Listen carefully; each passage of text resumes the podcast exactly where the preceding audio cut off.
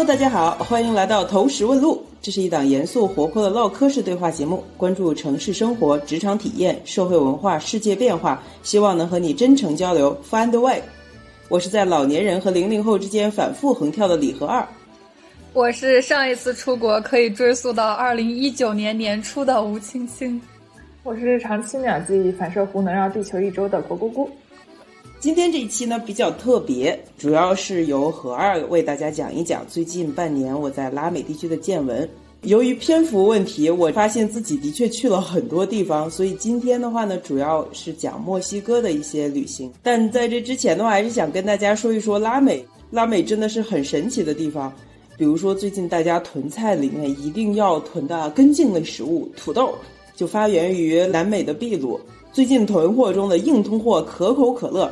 大家可能没有注意过，它的名字 Coca-Cola 中的 Coca 实际上是一种植物，叫做古柯，它是来源于玻利维亚。然后其实可口可乐一开始的配方里面是含有古柯里面的古柯碱的。然后这个的话到后面被禁止了，可口可乐改了配方，才成为了现在的可口可乐。还有现在很鼓吹的现代健康饮食理念中常见的牛油果是来自于墨西哥。这里呢，还有曾经红极一时的草泥马，虽然它其实就是一只软萌好皮毛的羊驼。拉美这里呢，离亚洲远，离美国近，孵化了自己的文明，又因为殖民史融合了多元的文化，魔幻现实主义发源于此，就是最好的证明。因为何二最近半年呢，有幸来这边工作，不过事业有一点坎坷，导致我换了好几个地方干活。最近刚落脚到了巴西，不过呢，换个角度，这样也蛮好的。我过去这段时间的旅行经历，那是相当的快乐。话不多说，就让我们开始今天的墨西哥之旅吧！鼓掌。那何二今天要讲的国家是？何二今天主要给大家来讲墨西哥，因为过去差不多六个月，其实我前前后后应该有四个月左右都在墨西哥。所以就是在墨西哥的话，其实去了好几个城市，而且墨西哥本身的话呢，也是一个非常有特色，而且就是景点非常多的一个国家。所以呢，今天就重点放在了墨西哥上。好，要不要说一下墨西哥？如果旅游的话，大家都会去哪些地方？一般比较有名的旅游旅游处的话呢，包括墨西哥城、瓜纳华托。只要你看过《寻梦环游记》，你肯定不会对这里很陌生了。还有最东边的坎昆。当然了，我来之前我其实不知道坎昆这个地方的，但。这在这边坎昆很有名，是一个非常漂亮的一个海边度假城市。对对，美国有很多人度假喜欢去坎昆。嗯，而且开车可到的地方呢，还有当时在那一边墨西哥人留下的金字塔哦，这些阿兹特克的文明。墨西哥金字塔。所以说，就是它那里不只是有海滩，还有还有自己的墨西哥的文化在那里，所以对也是也是很有名的一个地方。然后其实其实最西边，如果你们仔细去看地图的话，墨西哥的这个国家的地形最西边，它其实有一个伸出来的小角角，它的它的北边就是美国的加利福尼亚州，然后它相当于是往南伸了出来，是墨西哥的地方，所以它叫南下加利福尼亚州。这个起名真的相当的随意啊！实在，在在在那个南下加利福尼亚州的最南头有一个叫做 Los Cabos 的一个一个城市，啊那里的话呢也有很漂亮的海滩。它跟坎昆，因为我没有去过坎昆，不好讲。但是也是一个很不错的一个海边度假胜地。然后还有一些可能会相对小众一下、小众一些的地方，比如说就是墨西哥南部有一个叫做 Taxo，不好意思，不不知道名。那那里的话，墨西哥文化也很 也很浓郁。我之前看我之前看拉丁美洲的街头美食系纪录片的时候。介绍墨西哥的那一期，他实际上他选的是那一个城市，他没有选，他没有选这几个最最突出的旅游城市。其实仔细来看的话，墨西哥可以说哪里都是宝，浑身都是宝，然后去哪里其实都有都有很多很很不一样的。它所以也不能也不能完全把它就看作就是就那几个地方值得去，然后其其实其他基本地方也有很多特点。不过最常见的的确就是墨西哥城。对，就是从中国人的视角来看，可能比较熟悉的跟墨西哥有关的还是《寻梦环游记》，好像没有什么其他的什么文学作品或者是什么作家这种是来自于墨西哥的，还是说有，但是大家忽略了它是墨西哥的。我了解到的的确是没有，墨西哥整个文化对外输出不强。嗯，我感觉也是。就我我觉得就是他们这个他们这个国家就是。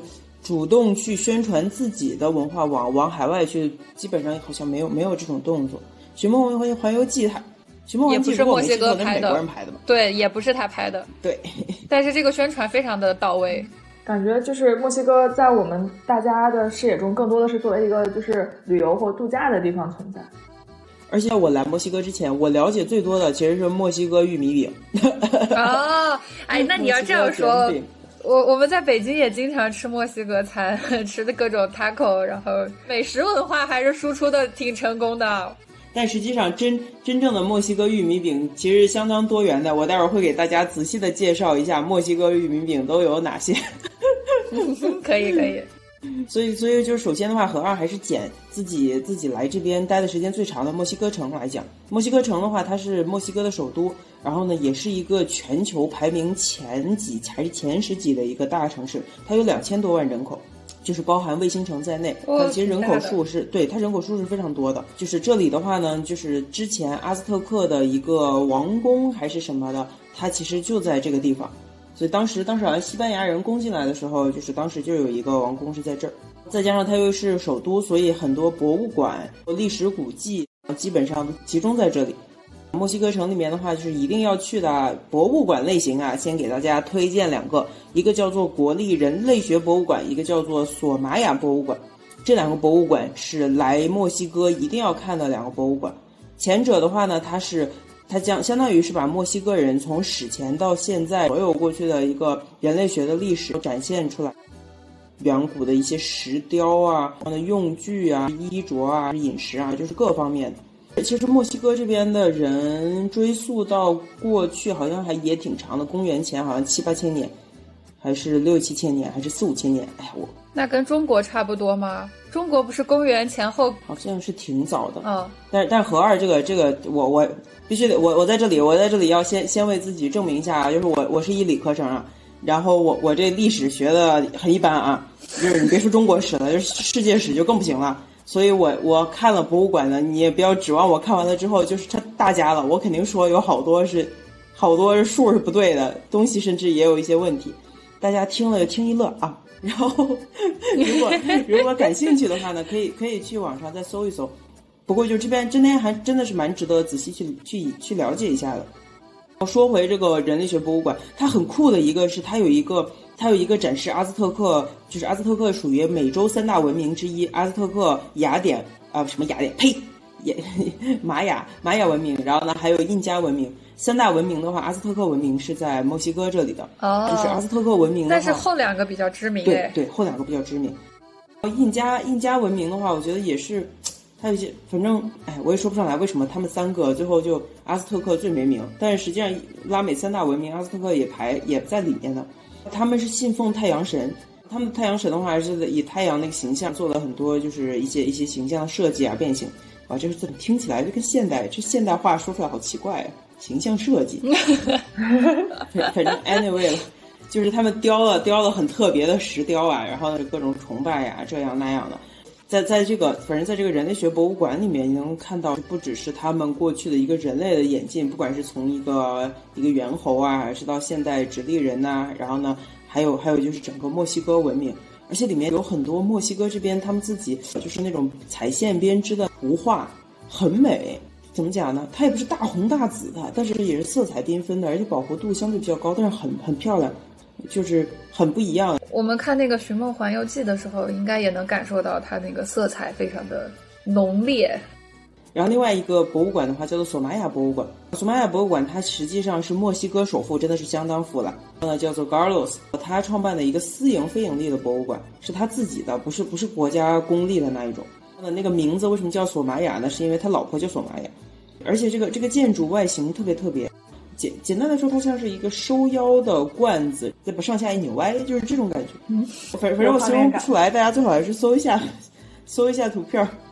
它是用很多，好像是用铝做铝制的，然后外外外面的那个外外外外皮，什么外皮？我估计要被建建筑学的打死。然后，然后呢，就是外外形，就是它是 外形很特别，然后它有它有是那种亮面的蜂巢型的一个外表。从外形上你一看。这就是一个很很有设计感的东西了，然后呢，就是它里面的话藏品真相当的多，而且而且非常非常让人吃惊，就是它不算是一个很大的博物馆，也没有那么多层，占地面积不算大，但是你进去之后能感觉到，就是它只要放在那里的，不管是欧洲的还是还是从哪里搜刮来的，绝逼是当地的那些本地的那些珍品中的珍品。啊，就是虽然不知道它它是哪一种，但是你你一下子感觉这就是个高级货。呵 呵我我搜到了这个外形，确实非常特别。然后里面的话，它也不是那种密密麻麻的，然后但是它的展品每一个都会让你觉得就是，真的真的相当相当的高级，而且就是它还不只是说它只是收搜集了某一个某一类型，或者比如说只是雕塑啊，或者是只是绘画，它搜集了非常多类型、非常多文化、非常多国家就是的的珍宝，它是一个很综合性的一种一种展藏。然后呢，我我在里面还看到了涉及到我国的乾隆的很多的那种哇大象牙制的。还有还有还有那种木雕，就是你一看非常精细，而且尺寸非常大，我估计都是都是我国流亡到海外然后买不回来的那种珍宝，就是有一种有一种集全球艺术精品集合，然后就是这么一种感觉，而且它还是免费的，所以这这个博物馆其实也很值得去去看的。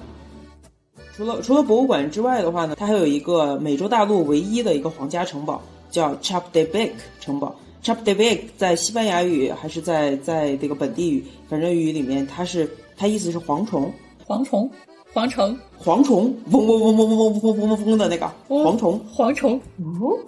哦，这个城堡的话呢，是当时奥地利的二皇子，他呢在奥地利是当不上当当不上皇帝的，他又想要权力，然后再加上拿破仑撺掇，反正就是欧洲那一边权力各种来回来回斗争。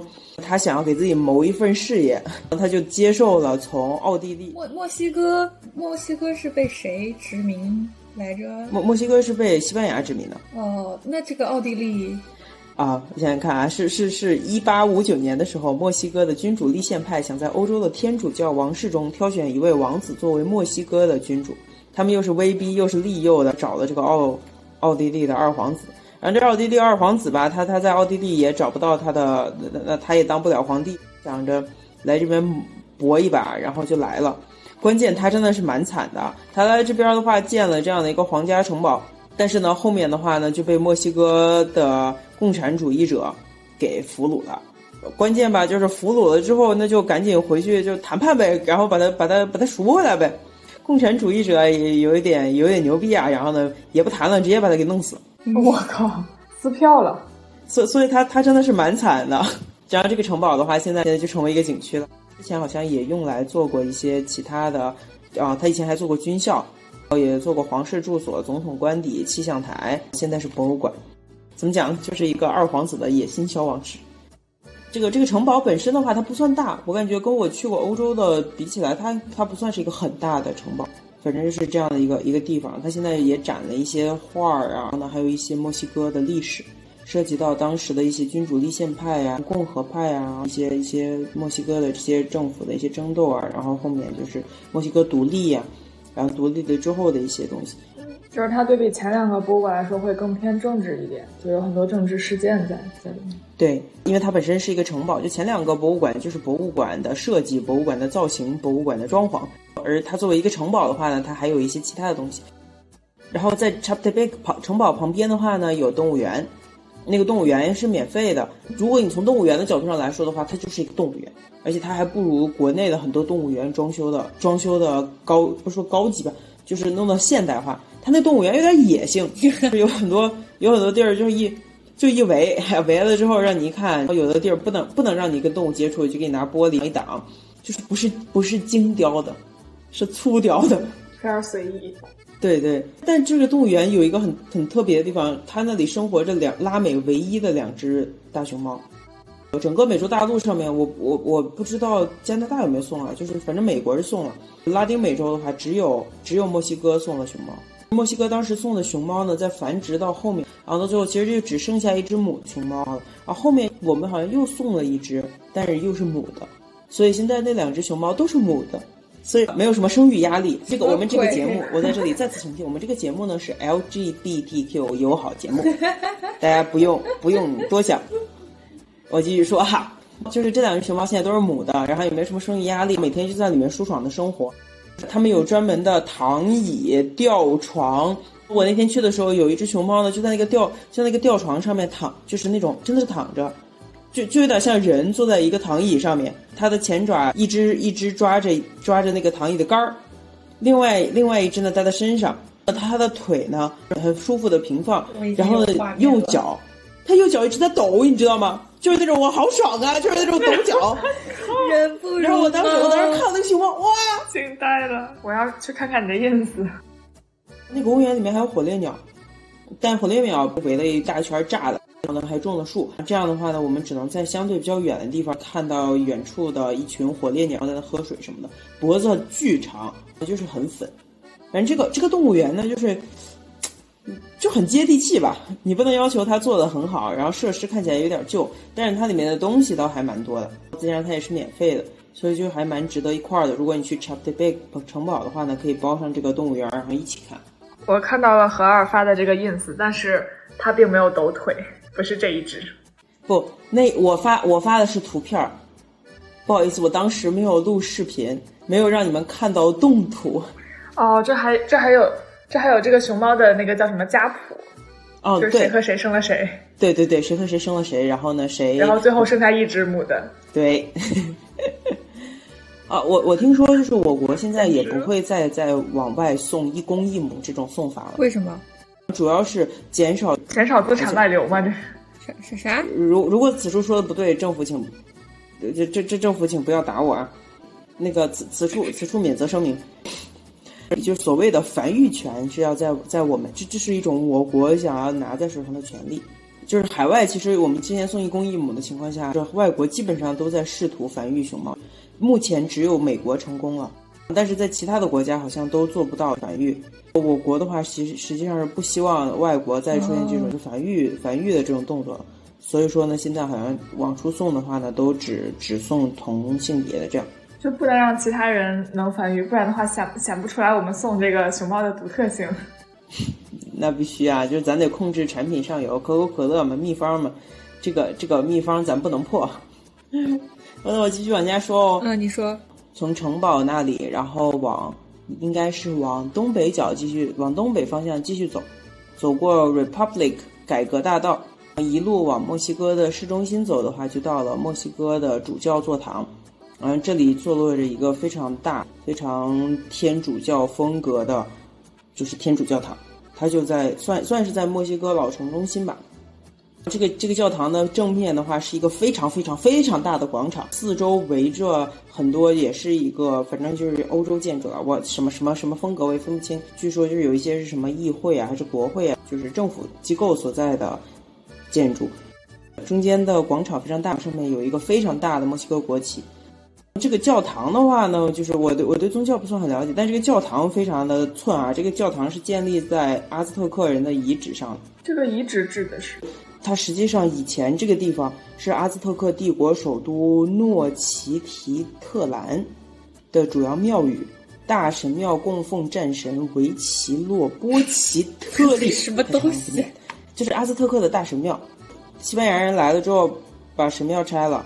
在这个上面建了现在的这座主教堂，你知道吗？就是一种象征着一种精神镇压的一种东西，就是我拔掉我拔掉了你们信的神，然后带来了我让你们信的神，然后用用这样的一个一种一种方式，然后现在现在在这个主教座堂的斜后方呢，就是还有一点留留下来的那个大神庙的那种遗址建筑的基底什么的，但基本上也没有剩什么了，就像墨西哥这座墨西哥这个这个。这个国家一样，它现在基本上百分之七八十的人都信天主教，惨痛的被殖民的历史，对自己的文化的消亡。然后市中心的话也有个美术馆，我有一次去过，不过那个美术馆我真的是，我只能说不明觉厉，我真是看不懂，但就是就是觉得很很厉害，所以我还蛮推荐。如果说如果说要去市中心的美术馆的话，一定一定要找懂的人带你看，真的，不然去了之后就感觉啊，然后就出来了。墨西哥独立战争是一八一一年，那它也独立了三百年了。他们他们的独立战争有的开始的很早，哇！他们的独立不是不是真正意义上独立，不是咱一九四九年那种独立。OK，他们的独立是有带有带有很多遗留的问题，然后不断来回来回争斗，而且独立了之后的话呢，又又缺乏一个强有力的统一的统一的思想，然后最后就出现了内部的纷争。也就是说，以前的那种被殖民的平衡打破了之后，又建立不起新的平衡，所以那那种独立的话，到后面就乱七八糟的，就是反倒让他们又又又陷入了混乱。看起来独立了两百周年，其实也没有那么久，混乱的历史。对整个拉美的独立都不是那一种我们想象我国式的独立。OK，因为我国也不是我国也不是被那样殖民的一个国家，我们还一直是一个主权国家，那那倒是了，所以没有办法这样横向对比。也是。市中心的话呢，是也有一个唐人街，但我必须得说，那唐人街就是糊弄外国人的。你去了之后发现吧，他们那儿蒸的包子都不是包子，蒸的馒头都不是馒头，那馒头是花儿彩色的。在那边吃东西的很多都是外国人，据说那儿的中餐厅也不不好吃，就一一般。反正就是墨西哥的中国人不多，更多的是更多的是韩国人，有好多韩国人很早的时候来到了墨西哥。他们有一个小小小的一个片区，韩国餐厅很多，也很正宗。那如果墨西哥城都没有很多中国人，那墨西哥基本上就很少了吧？就没那么多。嗯，对，我去其他的地方，中国人就更少了。然后我们再说一说其他的几个很有名的，但是又分散在墨西哥城的几个地方。一个就是很有名的弗里达和蓝房子，有一些有一些对于弗里达比较了解的人，应该很挺挺挺那什么。她是一个墨西哥女画家，但是她的经历实在是过于的传奇了，都不能传奇了，过于离奇了。所以她一定程度上成为了一种就是女性女性力量，甚至是女权主义的代言人。所以就是她在她在墨西哥乃至于整个拉美的形象都是相当的相当的有名吧。她长得挺美的，而且她眉毛的话更有特别，她的眉毛是一个一字眉，中间连起来的，本身就长得非常有特点。再加上她的一些经历啊，再加上她的画作呀，然后呢，使她成为了一个很有名的、很有力量的这样的一个女性代表。她生前所居住的那个房子，就就大家把它戏称为就是蓝房子，因为它真的是从内到外墙壁都刷成了那种蓝色。在那边工作的小哥把那个称作叫阿兹特克蓝，它饱和度没有宝蓝色那么高，但是它也没有它也没有宝蓝色那么深，但是它又不是天蓝色那么浅。Anyway，它就是一种蓝。好的。然后但是看着很漂亮，就是在花园呀、绿树啊，然后红花呀，还有蓝蓝色的墙壁那样衬下来，就真的还蛮美的。这里就是因为弗利达，然后他现在他这个蓝房子以前是弗利达居住的地方，然后之后的话，现在也变成了就是他生前的一些东西啊，他住所呀，然后呢还有他的画作的一个展示的一个地方。然后基本上就是喜欢弗里达的人是一定要来这个蓝房子来看一看，而且这个蓝房子的话一定要提前买票要预约，然后否则的话你现场来是买不到票的，就是还蛮火的。在这个蓝房子里面展示的基本上有很多就是他过去的一些经历。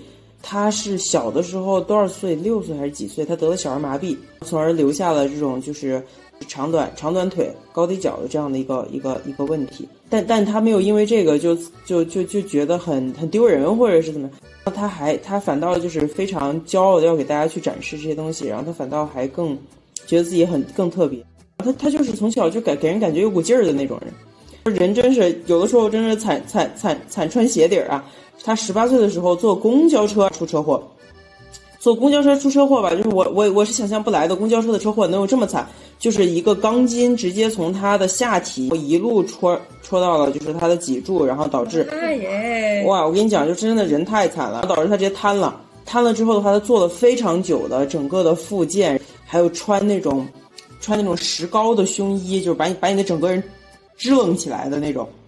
通过无数的复健，最后才能又站起来了。我的妈！然后，但是也因为就是这次受伤吧，就是她失去了生育的能力，就是一定程度上，她怀孕了三次，然后流产了，流产了两次啊，中间还有一次自己拿掉了，反正什么就是，反正就是也失去了做母亲的机会。然后在她开始从中步入中年了之后的话，她又因为就是脚上的一些疮呀，然后她又恢复的很慢，然后造造成了她截肢。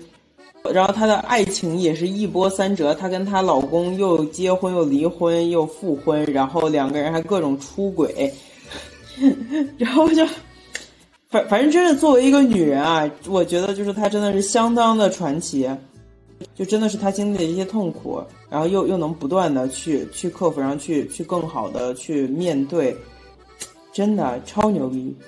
然后在在那个在那个蓝房子里面有展现他的一些他以前用过的一些东西，比如说他的鞋，就是鞋底是不一样高的，然后有一只鞋是跟儿是矮一点的，有一只鞋跟儿是高一点的，就是为了适应他因为小儿麻痹的后遗症所所留下的问题。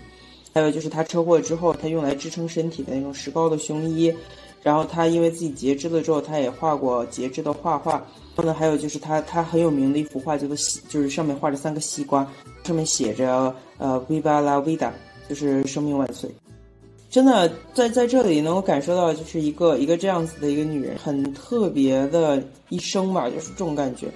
然后这个房子本身的话呢，也有很多特点。这个房子本身是弗丽达她爸的，因为就是弗丽达和她老公 Diego 结婚了之后，Diego 把它买下来了。然后刷上了阿斯特克蓝的这种墙漆，扩大了整个院子。就是院子中间的话，也有一个阿斯特克风那种类似于金字塔一样的一个塔台。然后呢，还有一间房子很有趣啊，就是弗丽达，因为他当时他当时因为瘫瘫痪了之后，他的母亲为了让他能够在躺着的时候能够作画，然后在他的床的上面给他放了一面镜子，这样子就是他可以躺着，然后看着自己，然后画自画像。还有就是哇。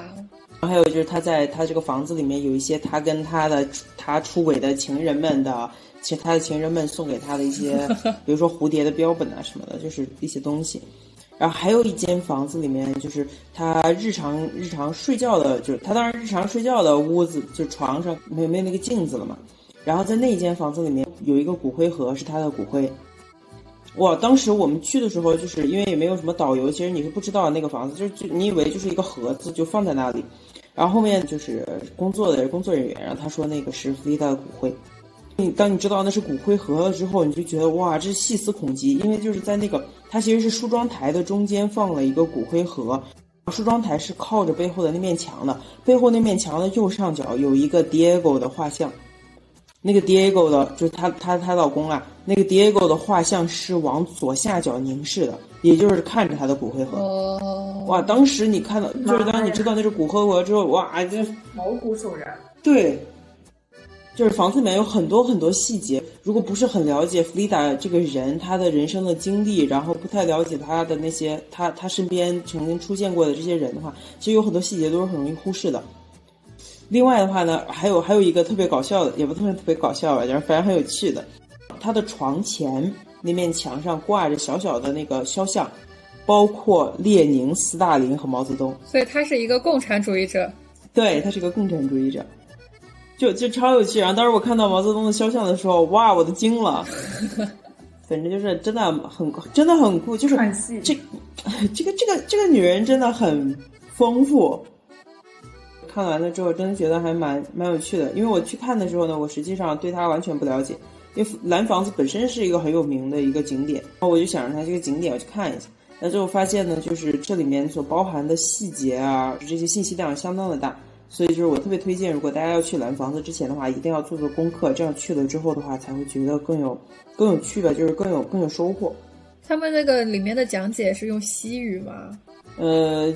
我忘了，我忘了看他是不是有讲解了，但是基本上都是用西语，在这就这边的这边的语言普及，这边的英语普及真的是个 bug，基本上呢就是连餐厅都不不算有很多会说英语的。嗯，那那确实得靠得靠自己了，那确实只能靠自己。嗯，然后也可以也可以叫会西语的朋友，就是其实就是你只要会一点西语，就是工作人员是相当热情的。就算你没有导游，然后你你你只要能跟工作人员说两句话，人家就给你开始叽里呱啦讲。嗯，所以这个这个语言真的是个敲门砖。啊，还有一个我也不知道能不能把它算作墨西哥城了，离我住的地方大概是一个多小时的车程，嗯，差不多一个小时吧。所以我会觉得它应该也算是墨西哥城市里面，当然也有可能就是它已经算另外一个城市，但是它肯定是挨着的，是边上。那里的话呢，有有日日月金字塔。日月金字塔好像是一个公元前多少两百年还是两千年建的一个金字塔，相当的早，是这边当地的很原始的文明。然后在日积月累的时间里面，上面盖住了盖上了土，盖上了草。从远处看，就一开始是其实人们是没发现的，一开始就看起来就像是山一样，不知道怎么的，就是有一有一天就被人发现了，它实际上不是山，它里面也是不一样的，然后就给它挖出来了。然后挖出来之后，发现了是那一片儿是一个金字塔区。那一片儿的话呢，有一个很大的一个金字塔，把它叫做太阳金字塔。然后有一个相对小一点，但是也很大的一个金字塔，叫做月亮金字塔，真相当大。我估计爬上去得得爬个好久呢，因为人们都会感觉到那是个山嘛。呃，但是就是当时我去的时候，他不让爬，所以就是我我也没有上去看。然后呢，还有很多的那种台子，就像是祭台一样的。当时带我们去的那个那司机兼导游呢。然后他就是大体介绍一下，我不知道是他知道的不够多，还是这里就是这样，就是因为大家可能也找不到更多的史料来支持，这到底是一个什么样的一个文化，然后为什么要做这些事情，他好像还处在一个不太清楚、一个未解之谜一样的一个状态。我搜了一下，说这个太阳金字塔是古印第安人祭祀太阳神的地方，就是它是一个宗教性质的一个祭台的感觉，就是它不像古埃及金字塔是为了。保存那些木乃伊建建而建立的，就可以这么理解吗？应该应该可以的，只是说当时那个导游他讲的时候，有一种有一种这里不能百分之百确定它就是这样的这种感觉。呃，人们对它的话呢也有很多猜测和推测的成分在，因为时间太久远了，没有太多可以可以追溯的东西了。还有说当年就在这里杀人以祭祀太阳神。他们的确是拜物教，然后这种祭祀杀人就宰生很很常见。所以金字塔不仅仅是埃及人才能做的，就是那个叫什么世界之谜哦，真不是我出来了之后也才知道这一点，就是金字塔不是只有埃及才有，不是只有，不是不是只能长成埃及那样的。马丘比丘不就是金字塔吗？对，但是以前我对金字塔定义的那种。狭隘了是吗？形象就我以为就是金字塔，就是埃及的那种东西叫金字塔，然后出来之后发现吧，就是金字塔你也可以，就怎么讲？你可以顶不是尖的，行吧？那还是金字吗？但它总体上是个那种。也不叫尖顶，但是它是一个那那叫什么来着？多面体，就是上上窄下宽的多面体。它只是顶不尖而已，但它还是长成那个那个大体的样子。行吧，因为我对金字塔的认知还停留在小时候看那个什么世界未解之谜，不知道金字塔怎么建出来。如果单纯的从看的角度上来说的话，其实就是日月金字塔真的没啥看头。但这边的话呢，还有一个就是坐热气球的这么一个体验，他会他会从一个地方出发坐热气球，然后从从远到近看日月金字塔，就也是一种蛮蛮有趣的体验了。哦，基本上的话，我在墨西哥城玩的基本上就是这几个地方了。肯定还有其他的，像那个瓜达卢佩大教堂，那个瓜达卢佩，我们有一个同事吧，戏称瓜姐，就怎么讲呢？就是圣母圣母玛利亚的墨西哥版，有画面，肤色发棕的圣母玛利亚，就是这种，你就你就能感觉到他们这边的文化，就是西方文化和本地文化在融合过程中所形成的一种特特有的特一些特有的东西。那个瓜达卢佩大大教堂也据说也很值得去。呃，但是因为它处在墨西哥城的北边，就比较分散，跟其他的景点有一定距离，所以我当时就没有没有过去。除了墨西哥城之外的话，我还去了墨西哥城周边的一些专门的，就是它它有一些主题式的这样的一些景区了。然后呢，包括蝴蝶谷、多卢嘎火山，还有 Daxco 啊，不，它那个 X 应该不，哎，应该是发的 Daxco 银城。然后蝴蝴蝶谷的话是墨西哥城西往西大概开车要两三个小时的一个一个山谷，它其实是一处已经发已经开发好了的景点，买了票然后进去之后，然后就要走走好长一段小树林路，真的好长一段。然后呢，到了一个点儿，然后那个点儿那儿有一片儿都满是满是蝴蝶，他们这儿蝴蝶基本上就是一种黄色的翅膀加黑色的斑点，真的不好看。你你能想象他们在天上飞好多好多的那种感觉？我我密孔有点犯，所以我个人觉得这个景区的话，我如果你没有对蝴蝶以及香妃娘娘有莫大的爱好的话，不建议来。而且它这边一路啊，它一路的小树林全是土路，就是你只要踩一脚，就泛起一地尘土。再来一脚，又是一地尘土，而且你前面的人也踩起来尘土，所以就是一路的土。我的天！最后我我最后出来的时候，我那双白色的跑步鞋已经变成灰色的鞋了，因为我又出了汗，我的腿上面全是泥，就感觉就是我一路还是戴着口罩的，我那个口罩都黑了。我我当时真的是，幸亏戴了口罩，应该戴防毒口罩，不然黑的就是你的呼吸道了。完全就是真的，我当时都没有没有想过这这哪是个蝴蝶谷，我心里想的蝴蝶谷山清水秀乱飞蝴蝶，哪是这样的？如果你不想走路，然后它会它会发展这种让骑马到那个看蝴蝶的那个地方的这样的一个一个一个一个体验。哎，那不是挺好？好啥呀？走一路拉一路，好臭啊！笑死！这是景区，我真的是，我觉得我我个人百分之一百不推荐哈。好嘞，避雷避坑攻略。然后另外一个的话呢，是在墨西哥城往西南边走，大概也是两到三个小时自驾开车的这样的一个车程的。它的那个城市中心，然后再往再往西南边走一点点，会有一个火山。呃，这个火山上一次喷发好像是在一三几几年，反正好像算是，好像算是还算是活火山，不算是死火山。这个这个火山处的话呢，就是它有火山，然后山里面有湖，湖边有山，然后景色特别好，然后蛮适有有很多人来徒步，蛮适合徒步的。啊，不过这那个那个火山啊，最高的地方海拔有四千六百八十米，非常高了。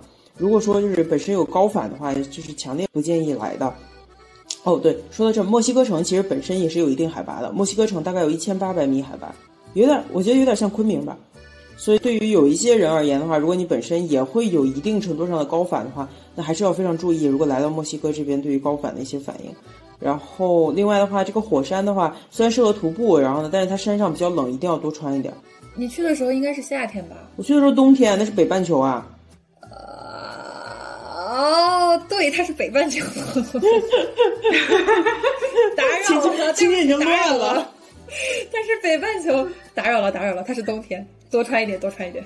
笑死！如果说你是没有穿厚裤子，然后他现场会卖那种套在腿上的那种，类似于就是怎么讲呢？你你们你们知道套袖吧？啊，知道。或者是护就是护臂，然后那种就是把加长护膝，然后就从底下往上套上来。哦，是那种就是很多骑摩托车的人会带那个东西，类似于那种，不过他们这边卖差不多是那种。呃，有弹性的，然后毛线的，而且就这边比较冷，所以人需要一点能量。这边当地卖的那种 cheese 蛋糕，哇，超好吃。尤其是因为特别冷的时候，就是你需要能量，然后现场吃的时候，哇，那个香啊！然后当时把我香的，我就想我要买买一点回来继续吃。然后回来了之后，到了墨西哥就感觉到，嗯，没那么好吃了。所以就是很多东西就是真的现场真的 相当的好吃。这不就这不就跟这不就跟俄罗斯的那个威威士忌，大家就是冷的时候喝那么两口，觉得哇，真爽呀！不过不过还是要这里这里也一样啊，要提醒大家，这儿都是土路，你可千万别穿白色的鞋。墨西墨西哥的景点，我算是看出套路了，就是路不会给你好好修的，没有啥路是给你铺了什么台阶儿呀。砖块儿啊，连石子儿也不给你铺，都是土路，踩一脚每一脚都是灰，都是纯天然，真是纯天然，所以千万别穿白色的鞋啊！啊，还有一个应该是在墨西哥的哪一边边南边一点点，叫做 Daxco 银城，就是嗯采银矿卖银饰的城镇。我这个必须得说全称啊！如果我说采，如果我说卖，你们一定会。卖什么的城镇？我我我估计，如果我这段被 逼的话，我们这个节目很有可能会被毙掉。现在这个这个 这个关键词审这个关键词审查现在已经很厉害了。卖银饰的城镇。对，这里这里之前的话，因为因为银矿，然后这边曾经是西班牙在这边采矿的一个重矿区，之后的话，慢慢的就就就就就不知道是挖完了，还是还是西班牙人走了。我我发现整个这这这你说的这几个景点跟云南真的特别像，就是云南昆明就是海拔很高的一个城市，然后云南也有很多，因为它物种比较丰富嘛，它也有那种就是，但它不能叫蝴蝶谷吧，它就相当于人为的给你圈出了一个一个一个。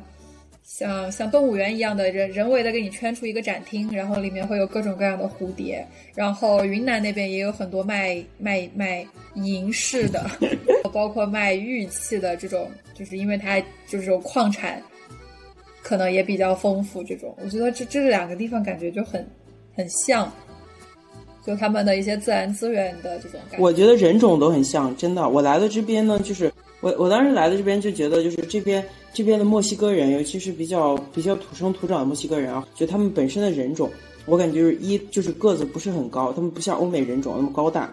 第二的话呢，他们整体还是他们的肤色肤色会深一些，但是又不是不是不是非洲的那种黑啊，就是也不是也也也也不是欧洲人晒晒小麦色啊，也不是也不是混血了，东西就很像很像我们云南人的那种肤色。那就是高原晒出来的呀。对啊，所以我当时就在想，我靠，我们不会祖上是有一些联系的吧？啊，这。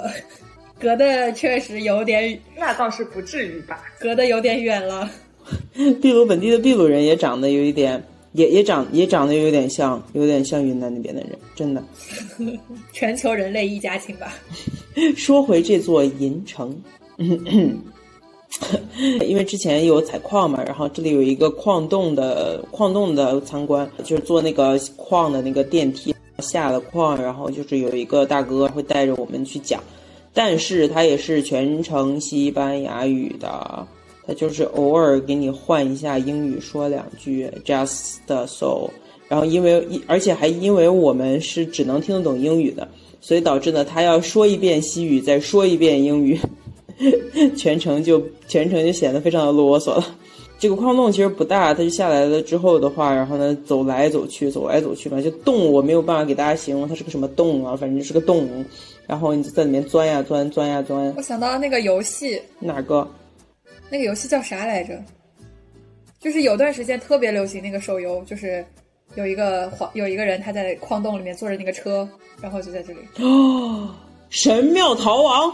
对对对对对对对，就是那个。哦，我靠！我今天盖到你了。不就是下矿洞吗？惊呆了，惊呆了，是那种感觉吗？不算不算，没那么酷啊，没逃亡，就是你自己走路。然后它整个城市的话呢，因为之前是挖矿的嘛，所以它它真的银饰非常出名，非常出名。它这个它这个出名不是因为它设计非常牛逼啊，真的是纯纯粹是因为它的它从供应这一环的角度上来说，它比较丰富。就是这里的话，基本上主主要的几条商业街啊，基本上都是摆摊儿卖卖银饰的。然后这里银饰也是真的是相当的便宜，就便宜到真的是十块二十块买一个买一个在咱这儿可能售价七十九九十九的银戒指吧，就是这种。然后有几个有一些的设计还算比较特别的，然后蛮值得买的。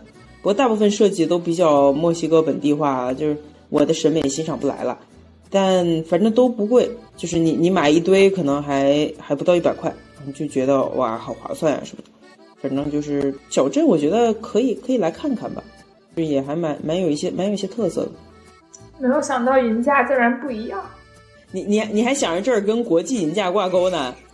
难道不应该吗？那他们这个差异化竞争和成本领先优势就体现不出来了。我跟你讲，人工加工的成本确实是会低，但是我以为原材料会差不多，金银金银铜铁什么的作为。矿石不一定，它的采矿成本和它的运输成本都不一定。然后它又挨着那个矿，嗯。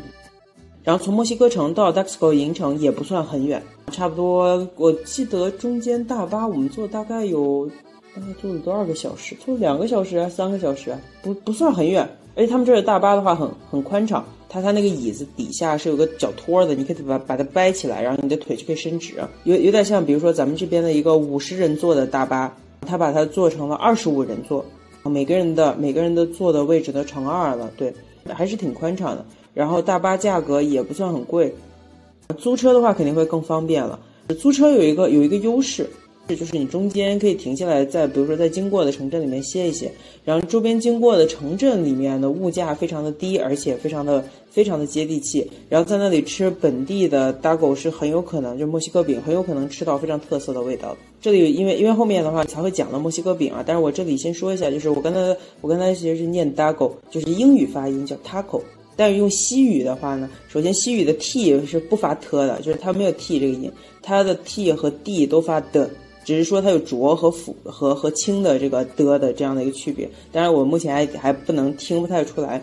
然后呢，那个 c 呢，它在这边呢没有科这个音，c 呢统一发 g，所以是 dago。我想想啊，介绍介绍完了墨西哥城周边的话，其实离墨西哥城也不算很远，同时还是非常有有名的，就是我们刚才有提到过的瓜纳华托小镇和圣米格尔小镇。瓜纳华托小镇呢，就是刚才说的《寻梦环游记》这动画片里的景色是取自这个瓜纳华托小镇的。这个小镇的确是很彩色的一个墨西哥小城，就是花花绿绿的颜色。说实话，就是是一个很普通的墨西哥小镇该有的样子。但是呢，因为它的建筑的特色，再加上我估计也是政府为了发展旅游业，共同制造了现在这样的一个瓜纳华托的这样的一个地方。就是你去旁边的圣米格尔小镇呢，它其实也是一种墨西哥小镇的风情，只是说建筑风格上可能会有些许的差异，但实际上不会有特别大的，就是从从日常生活和内部文化的角度不会有特别大的差异，节奏都是一样的慢。一般来说的话，如果你去从墨西哥坐大巴去的话呢，它其实是会停到瓜纳华托这个城市的大巴站。你要在这个大巴站坐专门通往瓜纳华托小镇的公交车。这个公交车是相当相当相当老式了，座椅不是那种软的，它是那种木质的木凳子，刷了漆的那一种，还有点掉漆，然后也不大，就有点像校车的那个大小。不过进小镇很有趣啊，就是他进小镇的时候，他其实走的是隧道。它不是不是那种正常的，就是露天的公路啊，或者怎么样。它走了一个隧道，而且那个隧道呢，它还不像城市里面那种挖出来的、专门建设的那种隧道。它那个隧道以前是为了防洪建的大型排水隧道。我当时还很惊奇，我就说这个这个隧道怎么？这难道是以前挖矿的吗？除此之外的话呢，其实我觉得这个小镇已经很旅游气息已经相当的浓郁了，就可能跟北京人去古北水镇是一个感觉。然后圣米格尔的话呢，实际上它的旅游气息没有瓜纳华托那么严重，因为它没有瓜纳华托那么有名。但是呢，它其实也就是一个墨很墨西哥的小镇了。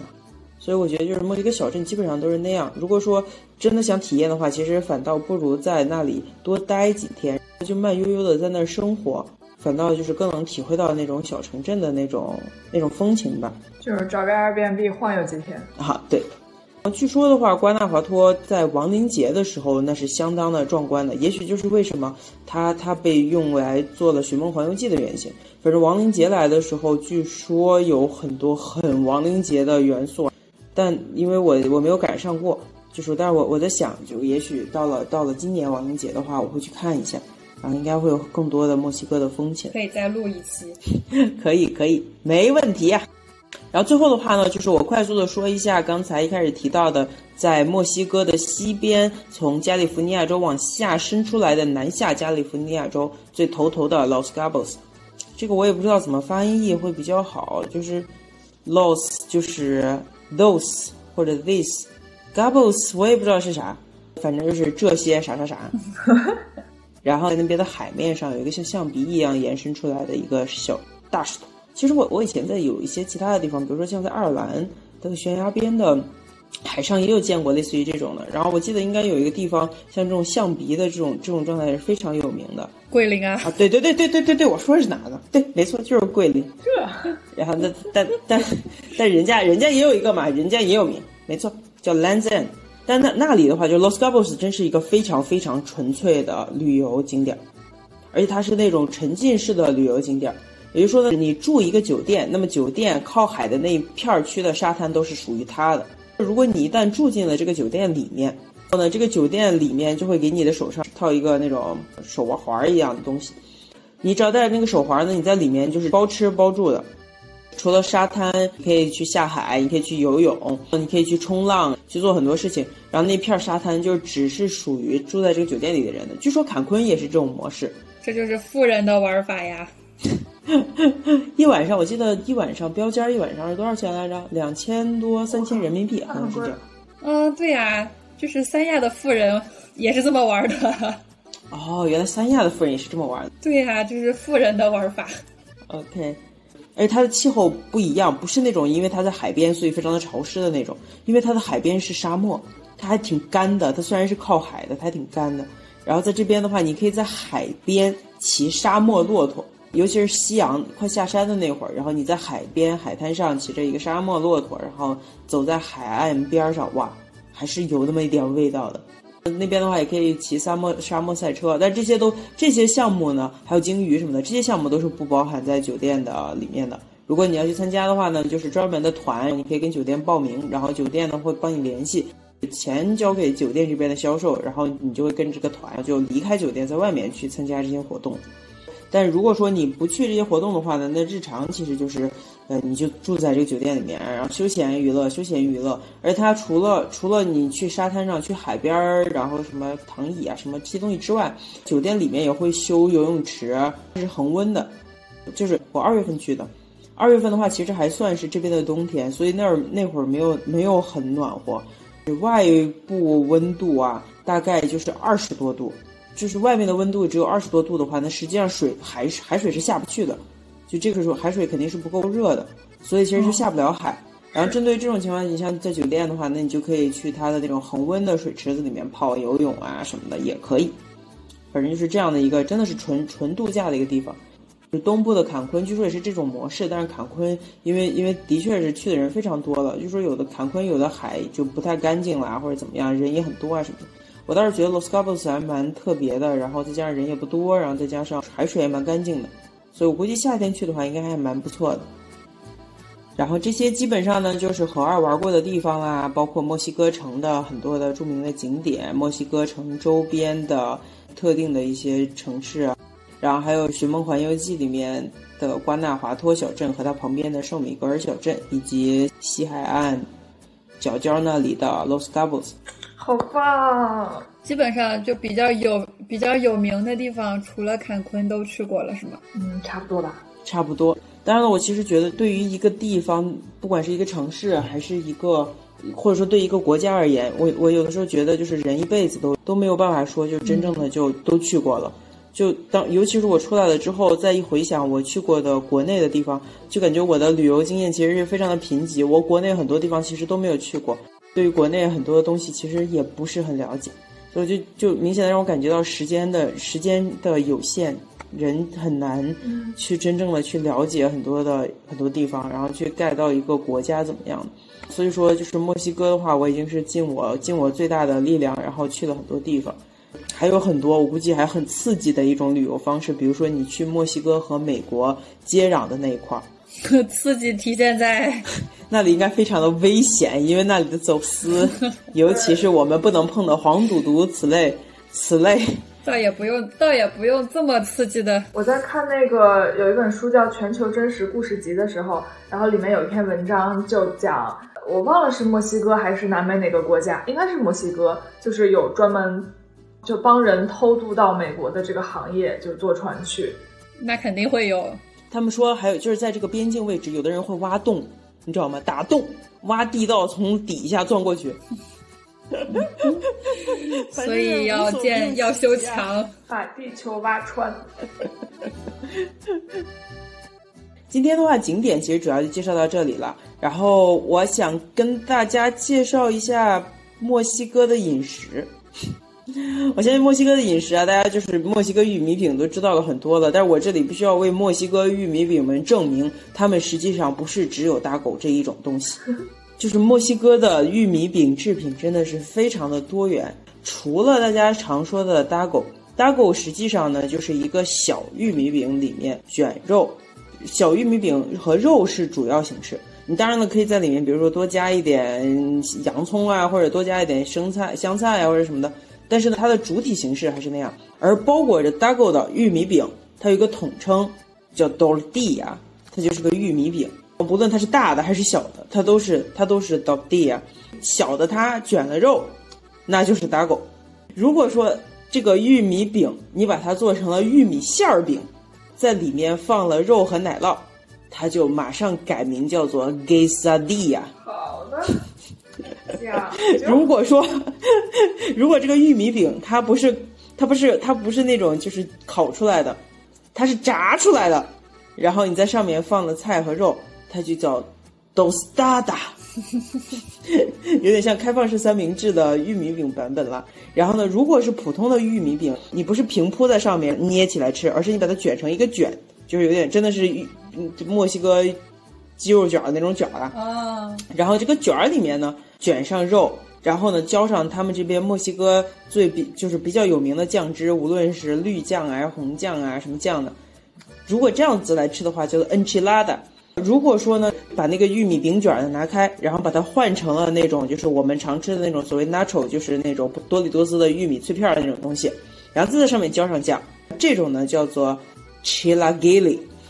所以呢，虽然都是玉米饼，但是只要它变身了，那它马上就变名字了。所以你会发现，玉米饼相关的这种墨西哥饮食的餐厅里面，就是这些名字。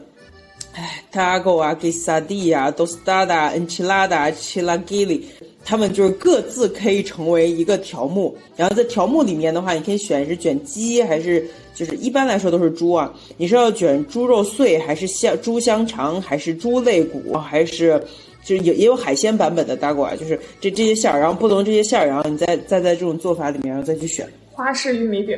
就这样都能够成为一个菜单。我一开始去真的时候，就是我我我每次都很懵逼啊。这让我想到了，就是川菜，川菜里有冒菜，有钵钵鸡，有火锅，有麻辣烫，就是它们本质上有什么区别吗？你说的有道理，就是叫了很多新的名字，真的是。然后这这这就是玉米饼制品了，他们真的是蛮多元，就是一个玉米饼翻了花的做，然后翻了花的叫名字。我一开始真的是有点懵，我以为就是就是我以为玉米饼它就是 dago，就是我把他们俩对立对等起来了，但实际上呢，它 dago 只是它其中的一个一个很小的形式，但是的确是最常见的，一般的街边摊基本上都是卖 dago 的路边小吃。然后就是有的有的街边摊真的好香啊。你走过去的时候真的是受不了。那你吃了吗？做起来也很方便吧？吃了，做起来真的相当方便。你会发现，就是他们用铁板，就是一个长方形的铁板嘛，咱们这儿卖铁板鱿鱼那种。然后铁板上面有六座小山，就是六种六种夹馅儿的肉，比如说有猪肉碎、香肠碎，有肋骨，还有什么的？就是它垒六个小山。然后另外一个煎煎的锅上面，就基本上就是摊它的那个玉米饼。他在卖的时候基本上是熟的，他就是现场再给你热一下，你把肉放上去，然后就直接递给你。他那个推车的旁边全部都是料，比如说墨西哥的酱料、青柠檬，还有洋葱，还有香菜。那些小料和酱料呢就摆在那儿。他给你的只是一个饼，上面放了肉，然后你自己在里面加酱。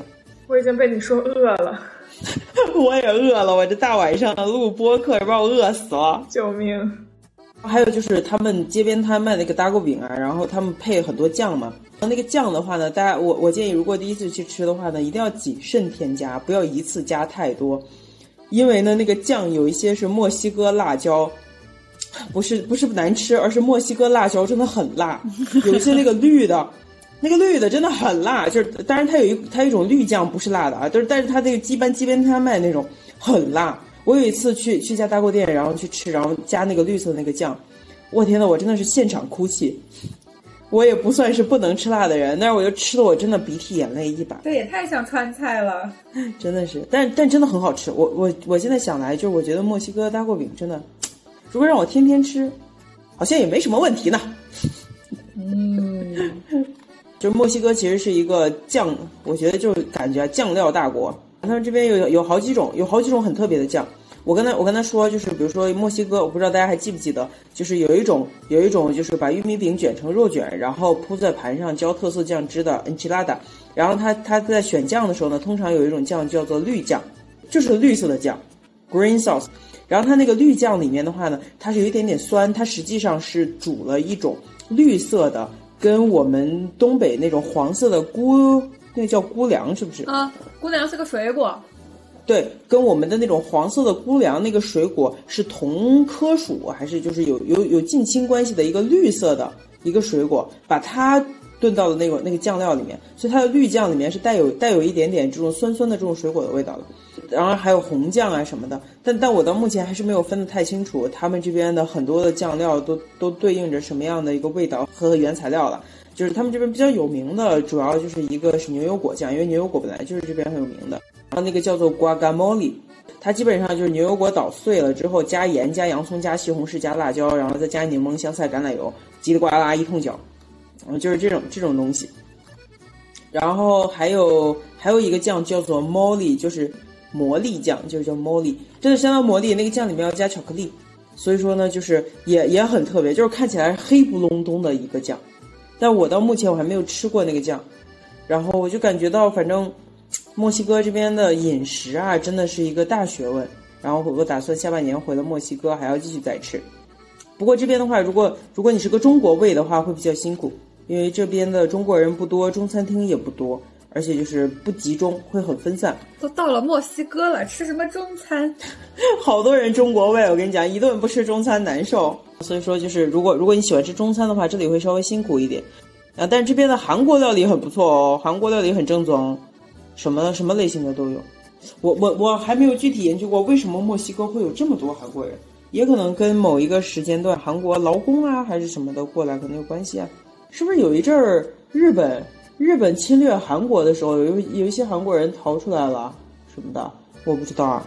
然后这个这个就是，但墨西哥饮食的话，我记我记得墨西哥菜是个菜系。它还是相当丰富的，而且我估计呢，不同的地方有不同的变种和特色。墨西哥本身也算是一个，也算是一个相对大一些的国家，所以说它也它也有很多这种很多元的东西在。所以我还是蛮推荐在墨西哥，就是墨西哥这个这个国家的旅游啊和和体验的，真的相当不错。然后关于治安的话呢，就是大家都说墨西哥的治安不好嘛，不要去，不要就是不要去什么一个人啊什么的。目前我感觉到的啊，就是住在富人区这一片儿，晚上如果一群人好几个朋友一块儿都不都不危险，你只要不要一个人大晚上的然后乱跑，基本上没有什么问题。我觉得治安这个东西吧，就是只能说不，已经只能说最大程度预防了。然后另外的话呢，就是英语不普及，然后所以说。就是没有没有没有西班牙语的话，我建议学。没，你这个建议有什么用吗？你你必须得必须得学几个几个，就是你也不用学个句子，你必须得把那有几个就是有用的词儿啊什么的得记住，真的，不然出来真太麻烦了，叽里呱啦的，咋整？基本上这一期关于墨西哥的介绍就到这里啦。何二在墨西哥一共前前后后只待了四个月，所以不能说非常非常非常懂。而且这个里面的话有很多历史背景啊、文化传统啊，其实何二也不懂。所以叽呱呱说到现在，估计犯了不少错。然后如果说大家对于我说的内容有什么纠正啊、改错啊，欢迎大家都都留在都都。都留在留言那个叫做什么评论区啊，都给我们对，都留在评论区里，然后我会我会加深学习，但已经内容非常非常丰富了，足够了。本来这一期的话，何二准备了墨西哥、秘鲁、玻利维亚和巴西，最后在准备的过程中发现不行了，墨西哥就墨西哥一个都太多了，所以我们会。所以我们接下来的话会把何二带你游拉美做成一整个系列，耶！鼓掌，鼓掌。在墨西哥之后的话，下一期我们会为大家带来秘鲁的利马、玻利维亚的拉巴斯以及玻利维亚的圣克鲁斯。尤其是玻利维亚，我相信大家很很多人对于玻利维亚这个国家甚至都没有听过。但如果你们去看一看它的它所处的南美的位置，天空之境，嗯哼，天空之境算。然后如果你去看它所处的位置和它的一些历史的话，你会发现这是一个很特别、很特别、很特别的国家。所以下一期的话呢，我们会把重点放在玻利维亚、秘鲁的利马呢，我也会简单的给大家讲一讲。之后的话呢，我们还规划了巴西篇。巴西真的是一个神奇的国度哦！巴西的圣保罗、伊瓜苏大瀑布、里约热内卢，还有黑人文化融合的萨尔瓦多，以及那神奇的亚马逊丛林，还有很多很多很特别的地方，何尔都会带你们一一讲述。耶，期待期待！我们俩北京的朋友就在这里云旅游，云旅游，云旅游。我的两位亲故都在北京的家中，这个五一也泡汤了。如果你们也是这样的话，希望听到这一期的你们能够感受到一点点世界这么大，你可以看看的快乐。嗯，可以跟着你看看。如果你们感兴趣的话，可以关注何二的 Instagram，你会发现何二都会把每一次的旅行投在里面。还要同时的话，时不时的何二还会把自己去的景点录下来，很很鬼扯的视频，然后发到哔哩哔哩上，也欢迎大家关注。好了，此处的广告没有。这段广告也太硬了。此此处的广告广告太硬了，抗议抗议。最后的话呢，何二还想在这里给自己招一个旅伴，因为接下来打算呢再次前往玻利维亚和秘鲁。后面的话呢，我还在规划去智利、哥伦比亚，还有中美洲，比如说巴拿马、哥斯达黎加。同时的话呢，我下半年还会重回墨西哥，然后还有计划去美国和古巴。非常欢迎志同道合的小伙伴们一起上路。另外的话呢，就是我打算明年年初的时候去南极坐游轮。如果说你对这个也很感兴趣的话呢，请联系我，我会把我的联系方式附在评论区里。何二终于把正事讲了出来，真有！希望我们的三十个人的听众里 有何二想找的旅伴，请大家帮帮他积极转发，谢谢大家。好的，那本期节目就到这里啦，感谢大家收听。如果大家对于拉美旅行感兴趣，欢迎在评论区留言，也欢迎给我们写邮件。我们的邮箱是 findtheway 三 at 幺六三点 com。我们下期再见，祝大家每天快乐，拜拜，拜拜，拜拜。